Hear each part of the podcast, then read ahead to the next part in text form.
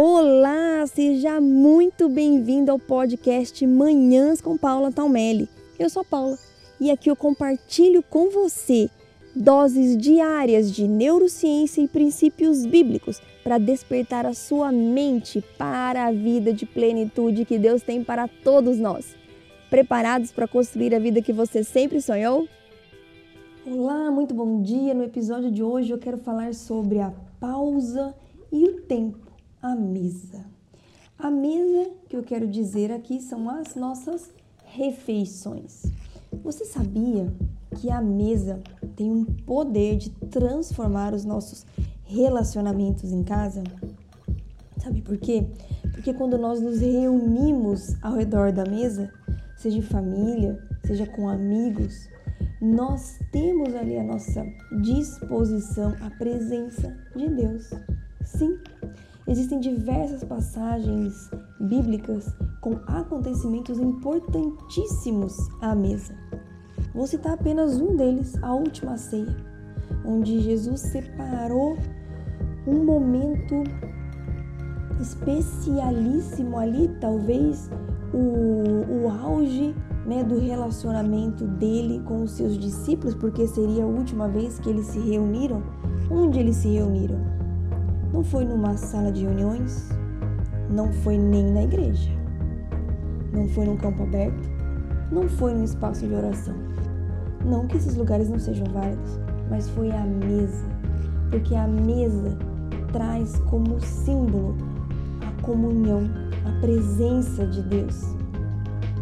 Então eu quero te incentivar a partir de hoje a aproveitar o seu aquelas pessoas que você ama. Eu sempre falo aqui da pausa, da importância da pausa ao longo do dia. Essa pausa ela traz mais foco, mais concentração. Essa pausa literalmente renova sua energia mental. Essa pausa é importantíssima se você quer ter um dia inteiro produtivo e não só um período do seu dia.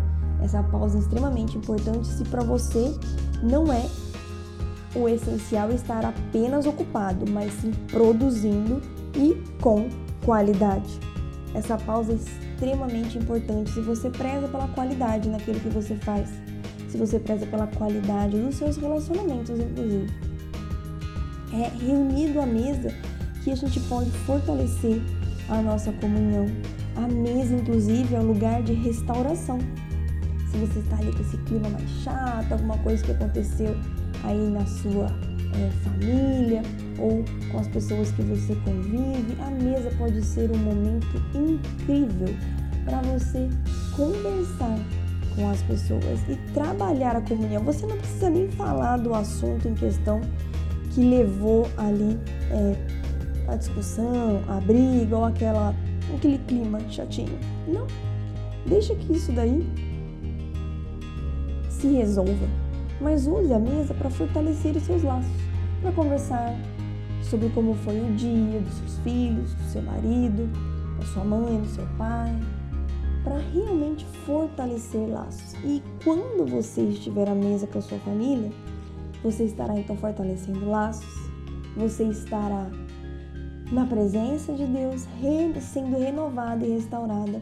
E também você estará fazendo uso da pausa, que é tão importante para o seu cérebro biológico retomar as suas forças. A pausa é uma ótima companhia das refeições à mesa.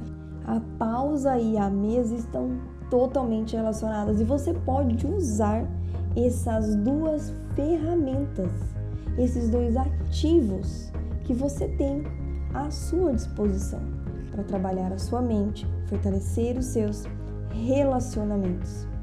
Sabe, a mesa é um lugar extremamente gostoso para a gente agradecer, para a gente fazer planos, sim, planos mais curtos, como para o final de semana, ou também um plano maior, como é, a viagem da família, ou o que será feito no Natal, que está próximo, né? O que, que nós organizaremos, como será a nossa semana. agradecer por tudo aquilo que a gente tem, a começar do alimento, não é verdade? Então eu quero te incentivar nessa manhã a refletir. Primeiro sobre como tem sido o seu tempo à mesa e como tem sido as suas pausas. E, no segundo momento, entender se você consegue fazer um pouco mais, unir a pausa com a mesa para trazer mais paz e harmonia para sua mente e também para sua casa. Um beijo enorme no seu coração, fique com Deus e faça de hoje um dia lindo e abençoado.